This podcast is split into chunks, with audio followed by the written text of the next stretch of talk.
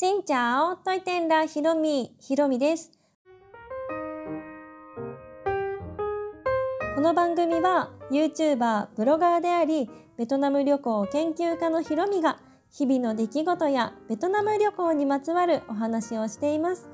毎週月水金、各種ポッドキャストとスタンド FM で配信をしています。私は今ベトナムのホーチミンにいます。ベトナム旅行、観光客としてベトナムに入国しているわけなんですが、実際3月15日にベトナムの観光客受け入れが再開されて日本から旅行に行かれている方ってそこまで多くないと思うんですね。街歩いててもそこまで、ね、戻ってきている感じではないので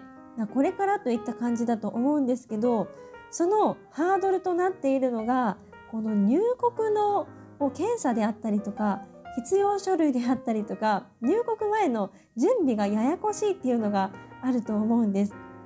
で実際私が入国しましたっていうツイッターあげたらいろんな方からメッセージとかいただいて「ひろみさんどこで検査しましたか?」とか「なんか自分はこうなんですけど大丈夫でしたか?」とかそういう質問をいただくのでそれ見る限りでもやっぱり行きたい人はいらっしゃるし、まあ、行かなければいけない人とかもいるのかな？なんですけど本当に入れるのかどうかっていうこれで OK なのかっていうのがちょっと曖昧な感じがあると思うのでそれをね私がどうやってこう乗り越えたかと言いますかベトナムに入ることができたかっていうのをちょっとお伝えしようと思います。これからベトナムに旅行に行こうと思っている方とかベトナム以外でもねこういった検査とかねややこしいじゃないですか定量検査定性検査とかそういうのもあるのでなんかそういう違いで国に入れなかったらね悲しいのでそういった方のまあ参考前例っていうのかなベトナムに入った前例として聞いていただければと思います。この内容は YouTube でもお伝えしようとしております。画面越しでねこう文字とか資料とかを見ながらの方が分かりやすいかとは思うんですがどんな感じだったかなっていう流れを聞きたい人にぜひあの最後まで聞いていただければと思います。まずベトナムにはノービザで行けます。ビザを発行する必要がなくて15日間の滞在が可能なんですね。私はもう普通にビザとかを頼まずに普通にこのやり方で入ったんですけどまず皆さんがすごく気になっているのが陰性証明書についてですね。コロナのかかっていませんよっていう陰性証明書は必ずあの必要なのでそれを受ける必要があります。PCR またはランプ法っていうやり方をする場合は日本出国前の72時間以内そして迅速抗原検査だったら日本出国の24時間以内に検査ということなんですがまあ、これ私がやったのは迅速抗原検査の方です。この検査を受ける期間っていうのが大体決まっていましてこれはベトナム大使館のホームページに載っているこの指定期間のリストという中から受けましょうといった感じなんですね。でその指定期間を検索してでここだったらこういう検査ありますよっていうのがあってその何アプリじゃなくてそのホームページから予約もできるしそこの機関から医療機関を探す必要があります。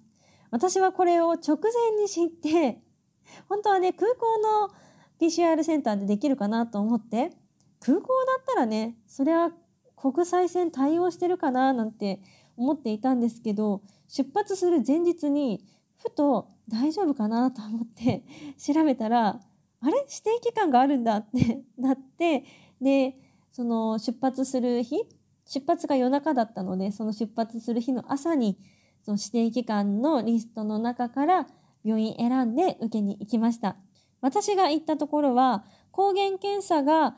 8000円で陰性証明書が5000円だったので合計1万3000円だったんですでここで受けた検査私は抗原定性検査なんですこの抗原検査とかクイックテストには抗原定性検査と抗原定量検査っていうのがあって、まあ、その2つだけなのかちょっとわからないんですけど定性と定量があるんですね。どっちで受ければいいかっていうのがあんまりこう明らかになっていなくって大使館のホームページにもクイックテストっていうのは抗原定性検査のことと思われます。抗原定量検査が含まれるかは明らかではありませんって大使館が書いているぐらいなので、まあ、どっちかどっちなんだろうっていう感じではあるんですけど私は抗原定性検査を選びましたこの陰性証明書のフォーマットが大使館のホームページに載っているんですけどこのフォーマットじゃなくても病院で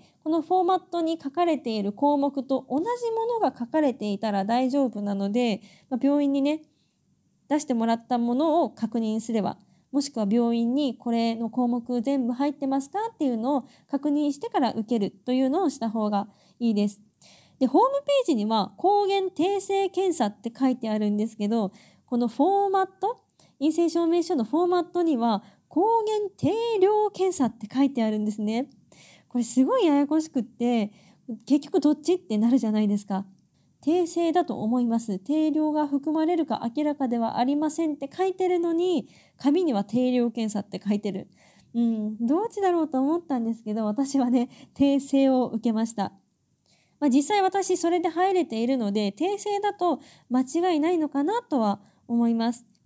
で、この陰性証明書は紙で持っていないといけません。ベトナムに入るにあたってもう健康申告というのがあってなんとかっていうこうホームページがあるんですね。で、ホームページに必要事項、自分の名前、パスポート、滞在期間、滞在先とか、全部こう、情報を入力して、で、陰性証明書のファイルも添付するところがあるんです。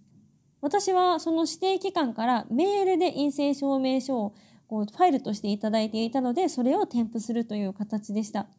なんですけど、ちゃんとその紙、紙媒体で持ち歩かなければいけないので、それは注意が必要です。ちなみに日本の出国の時もこの紙を見せたので、まあ、必ず紙は用意しておいた方がいいですね。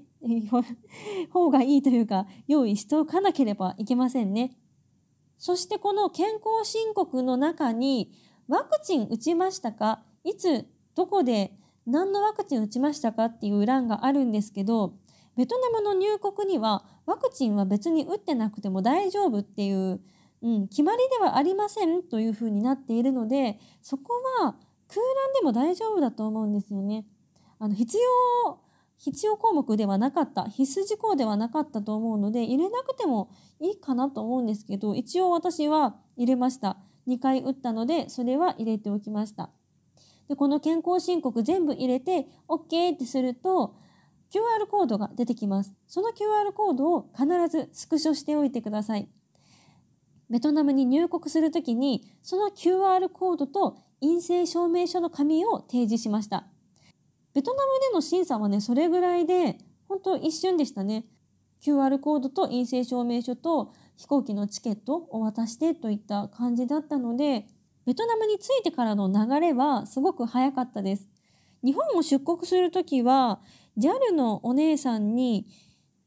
陰性証明書見してって言われたし健康申告の QR コードちゃんと持ってますかとも言われたのでそこでも確認されるからまあ向こうにねベトナムに入ってからそこから国に入れませんでしたなんてことはあんまりないとは思うんですがちゃんと確認して用意した方がいいのかなと思います。この健康申告もね、出国の24時間以内だったかな。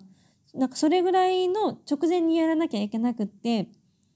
もちろんね、陰性証明書のファイルも入れなきゃいけないから、まあ、直前にやらなきゃいけないんですけど、直前にやろうやろうと思って忘れたら大変なので、そこは忘れないようにしておいてください。大体の流れはそんな感じで、一応ベトナム滞在中は10日間は自分で健康観察を行ってくださいっていうのがあるぐらいで隔離もないので、まあ、そこまで行けたらね、ベトナム満喫するしかないなといった感じです。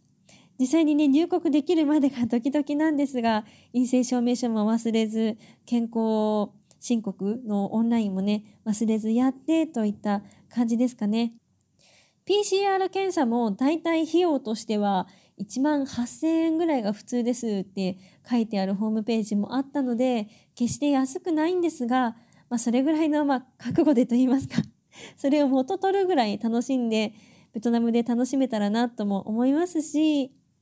これだけ準備して、ベトナムに入れた時の解放感といいますか喜びといいますかもうひとしおだと思うのでこの準備をしようと思っている方も頑張ってください。もしかしたらこの規定もすぐ変わっていくかもしれませんし大使館のホームページ見る限りでもちょくちょく改正があるんですね。PCR の検査形式について改正しましたっていうのも数日前に出ているぐらいなのでここから規制が厳しくなるっていう感じはあまりないのかなっていう気もするんですが情報はちょくちょくチェックしていた方がいいと思います。けで実際にベトナムに渡ってみたこの手続き関係についてお話をしました。ちょっと私もね、順番がいろいろごちゃごちゃになっちゃったかもしれないんですけど、また何か質問があったらメッセージや連絡いただければと思います。この配信は毎週月水金各種ポッドキャストとスタンド FM で配信をしています。日々の出来事やベトナム旅行について、また皆さんからいただいたお便りについてもお答えをしています。お便りフォームからスタンド FM の方はレターから質問やメッセージ、こんなことお話ししてほしいなど送っていただければ嬉しいです。それではまた次の配信でお会いしましょう。変がプライ